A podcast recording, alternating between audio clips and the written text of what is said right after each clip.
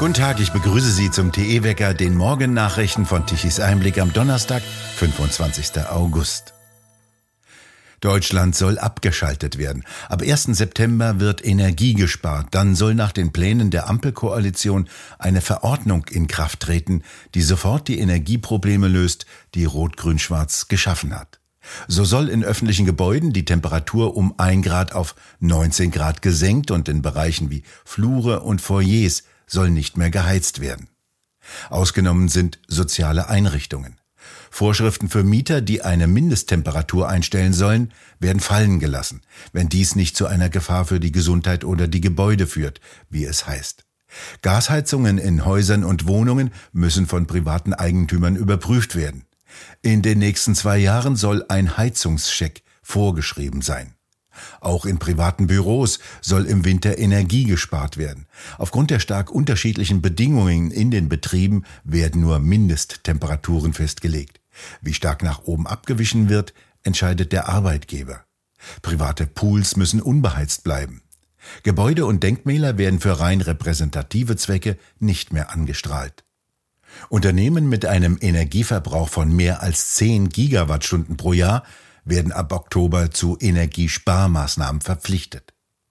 Der Chef des Städte- und Gemeindebundes, Gerd Landsberg, hält die Pläne für nicht durchsetzbar. Geschlossene Türen könnten nicht kontrolliert werden, dunkle Städte seien nicht gewollt, das wünschten die Bürger auch nicht, die dann Angst hätten, sagte er gegenüber der Bildzeitung. Wirtschaftsminister Habeck spielt zudem Fahrdienstleiter bei der Bahn und will einen Vorrang für Züge, die Kohle und Öl transportieren, vor Personenzügen, die Werktätige transportieren. Nicht in seinem Entwurf steht, wie das Kabinett einem zu erwartenden Kohleklau begegnen will. Die Ampelkoalition plant für den Herbst wieder weitere Corona-Pressionen. Mit Willkürverordnungen und verschärften Zugangsbeschränkungen sollen Angehörige von Kranken in Krankenhäusern sowie in Alten- und Pflegeheimen vom Besuch ihrer Angehörigen ferngehalten werden. Eine Maskenpflicht soll wieder FFP2-Masken verpflichtend in Zügen und Flugzeugen einführen. Die Aufregung um den Regierungsflug von Scholz und Habeck nach Kanada ist noch nicht verebbt. Sie flogen ohne Maske nach Kanada. Auch in Bussen und Nahverkehrsbahnen soll eine Maskenpflicht angeordnet werden. Nichts haben die Berufsgenossenschaften bisher dazu gesagt, dass vor dem Tragen dieser gesundheitsgefährdenden Masken medizinische Untersuchungen durchgeführt werden müssen und außerdem nach den Vorschriften der Berufsgenossenschaft nur eine auf 45 Minuten begrenzte Tragedauer vorgesehen ist.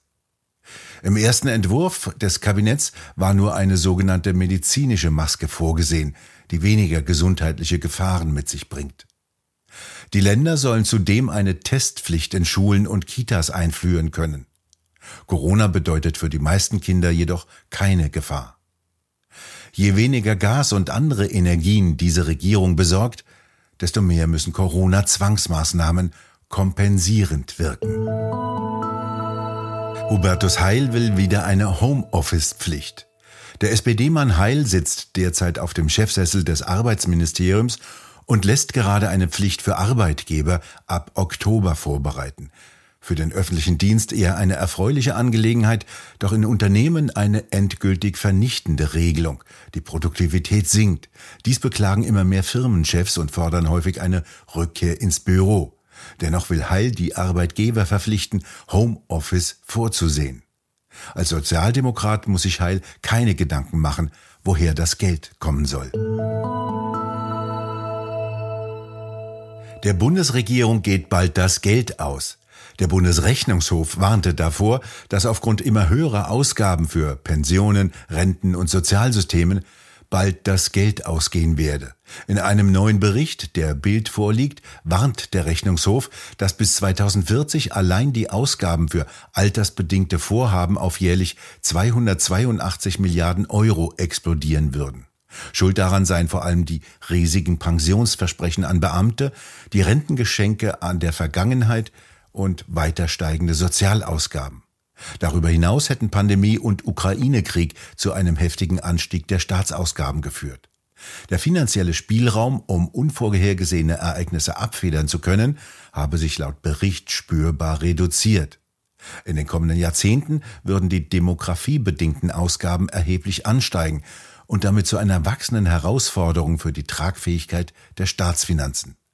Bereits jetzt seien 90 Prozent der Haushaltsausgaben fest verplant und schränken die Handlungsfähigkeit der Regierung wesentlich ein. Es ist eher weniger anzunehmen, dass diese Warnung des Bundesrechnungshofes im politischen Berlin jemanden sonderlich stört. Auch in Frankreich gerät die wirtschaftliche Entwicklung in einen Abwärtstrend. Ein von Standard Poor Global erstellter Indikator für den französischen Privatsektor fiel im August auf den niedrigsten Stand seit der pandemiebedingten Unterbrechung Anfang 2021. Der Rückgang war zudem stärker als von Ökonomen erwartet und fiel unter die Schwelle, die eine Expansion von einer Rezession trennt. Mit Deutschland geraten so die beiden größten europäischen Volkswirtschaften durch steigende Preise zunehmend in Bedrängnis. Die Auftragseingänge gingen sowohl im Dienstleistungssektor als auch im verarbeitenden Gewerbe zurück. Die Unternehmen waren so wenig zuversichtlich wie seit November 2020 nicht mehr. Die hohe Inflation und der nachlassende Nachfrageschub nach Covid hätten dazu geführt, dass Unternehmen und Verbraucher ihre privaten Ausgaben zurückgeschraubt haben sagte ein Wirtschaftsexperte bei Standard Poor Global. Die europäischen Volkswirtschaften dürften bis zum Jahresende einen schwierigen Lauf haben. In Deutschland, das bei der Erdgasversorgung überdurchschnittlich stark vom Kreml abhängig ist und in diesem Winter mit Engpässen rechnen muss, begann die Produktion im Juli zu schrumpfen und ging im August weiter zurück, so Standard Poor Global in einer weiteren Mitteilung. Zehn Jahre nach dem Tsunami und dem Unfall von Fukushima nimmt Japan wieder sieben Kernreaktoren in Betrieb. Dies erklärte am gestrigen Mittwoch der in Hiroshima geborene japanische Premierminister Kishida. Die Reaktoren sollen im Sommer des kommenden Jahres wieder hochgefahren werden. Damit werden dann insgesamt 17 Reaktoren von 33 in Betrieb sein.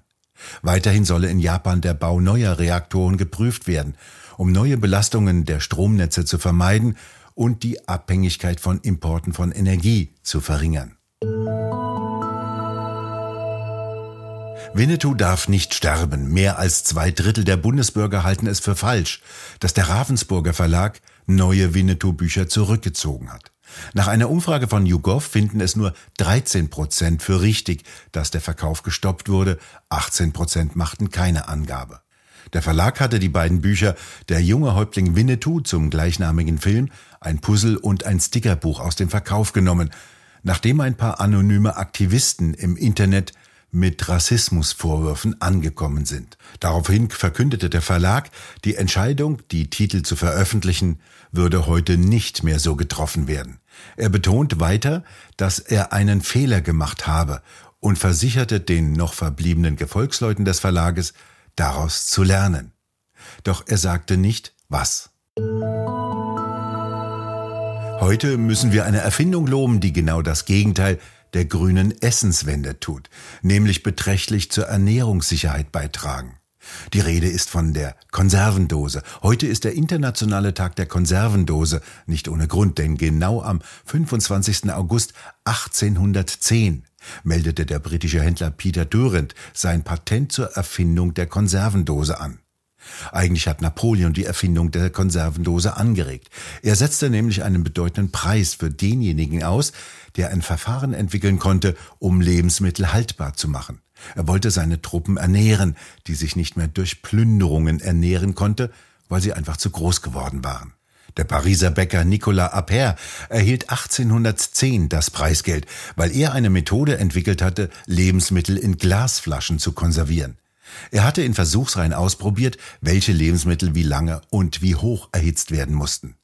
Doch Glück und Glas, wie leicht bricht das? Deshalb nahm der britische Kaufmann Durant statt des zerbrechlichen Glases Weißblech. Die Konservendose war geboren. Die ersten Blechdosen wurden noch mit Blei zugelötet und verschlossen. Dies sorgte mitunter für Bleivergiftungen. Heute ist das Blei verschwunden und die Dosen werden innen lackiert, damit möglichst wenig von der Verpackung in die Lebensmittel kommt.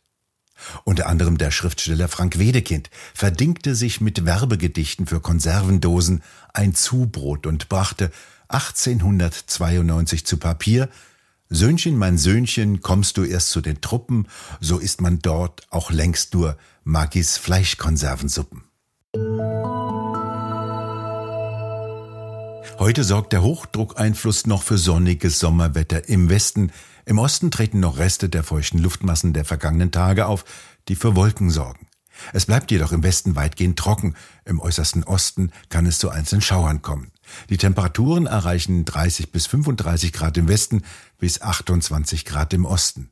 Für das Wochenende künden die Wettermodelle ein Tiefdruckgebiet von Westen an, das feuchte und warme Luft mitbringt und ab Freitag und Samstag zuerst im Westen, dann im Osten für Regen und Gewitter sowie eine deutliche Abkühlung sorgt. Wir bedanken uns fürs Zuhören. Schön wäre es, wenn Sie uns weiterempfehlen. Weitere aktuelle Nachrichten lesen Sie regelmäßig auf der Webseite tichiseinblick.de. Und wir hören uns morgen wieder, wenn Sie mögen.